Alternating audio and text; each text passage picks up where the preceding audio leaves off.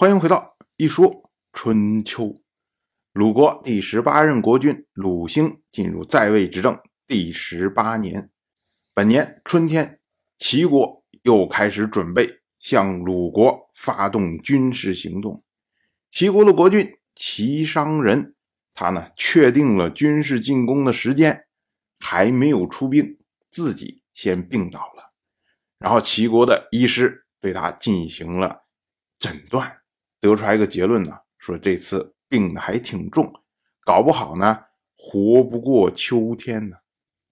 这个消息啊传到鲁国以后啊，鲁兴觉得哎呀，长长的舒了一口气呀。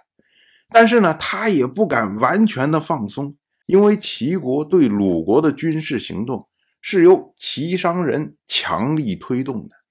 他就算自己病着，他可以让下面的这些大夫率兵去袭扰鲁国。那对鲁国来说也是非常头疼的事情，所以呢，鲁兴就希望齐商人最好在出兵之前就去世。如果能如他所愿的话呢，齐国政局就会发生变化，搞不好对鲁国的政策也会变化。只有在那个时候，鲁国才真正的安全。那么，鲁兴。就找人来进行占卜。当时呢，由书仲彭生用龟来做卜，然后由布楚丘来占。最后，步楚丘啊一占这个结果，他做了预言。他说啊，齐商人恐怕等不到出兵就会去世。哎，这鲁兴听了很高兴。但是布楚丘接着说呢，他说：“可是呢。”他不是因为疾病去世，然后布楚丘又说：“说您鲁兴也听不到他去世的消息，也就是说，鲁兴会比齐商人还要早死。”这还没完，布楚丘接着说：“他说用龟来补的人也会出事。”哎，旁边拿着龟的。书众彭生心里面估计也要一颤了。这步楚秋啊，等于是一次占卜定了三个人的命运。那先中招的是谁呀？哎，就是鲁兴。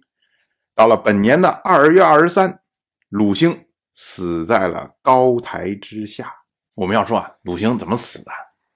其实啊，算起来，两年以前。鲁兴就曾经重病，连续小半年都是卧病在床，所以他的身体啊，这一直以来都不太好。然后去年的时候呢，又为了跟齐商人盟誓，所以呢，跑在外面风餐露宿，又是好几个月，对他的康复，对他的健康，估计也会有影响。更重要的是啊，这两年齐国不停的各种因由，然后呢，来袭扰鲁国。对于鲁兴来说，他精神上的压力非常大呀。你想想，自己身体不好，然后精神压力又那么大，哎，这就容易出问题。搞不好呢，哎，在这个高台上面走着走着，一不小心失足掉下来，砰，磕住脑袋死掉了。也有可能呢，说，哎，突然之间心梗，那没有速效救心丸啊，所以呢，休克，然后从高台上掉下来了。当然了，这些。都有可能。不管怎么说呢，鲁兴在本年去世了，这也就是意味着鲁国的第十八任国君，他的时代要在本年终结。同样是本年的春天，秦国的国君秦婴去世。秦婴他在位十二年，继位的时候就开始改变他的父亲秦国的先君。秦人好称霸的政策，他是希望与周边友好。当时呢，正好晋国的主政大夫赵盾要召回晋国的公子晋雍，希望拥立晋雍做晋国的国君。那么秦婴呢，他对晋雍非常的友善，希望呢送晋雍回国之后，然后能够弥合秦晋之间的关系。可是没想到啊，晋国那边事后变卦，又把晋雍给从晋国赶出来了。由此呢，秦晋之间连续发生了数年的争端。但是呢，总体来说，秦英对晋国还是比较克制的。他呢，又通过送鲁国先君鲁申和成风的助商用品，然后和鲁国交好，希望呢能通过鲁国来某种程度的撤走晋国。此后呢，楚国发生饥荒的时候，秦英也帮助楚国克灭了庸国。所以，我们看啊，秦英他在整个政策的实施上，相对来说是以邻为善。别人不来打我，我不会主动去侵犯别人。所以呢，秦人依照世法，令民安乐，曰康，为秦英定谥号为康。后世呢，则称秦英为秦康公。我们要注意的是，秦英的去世。这是春秋有史以来头一次记录秦国国君的去世。原因呢，就是因为秦英之前和鲁兴交好，两国呢算是盟国。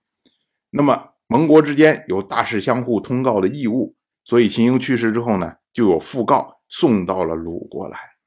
但是呢，因为两国毕竟啊相对来说比较的疏离。所以呢，这个讣告送来的时候，没有记录秦英去世的时间。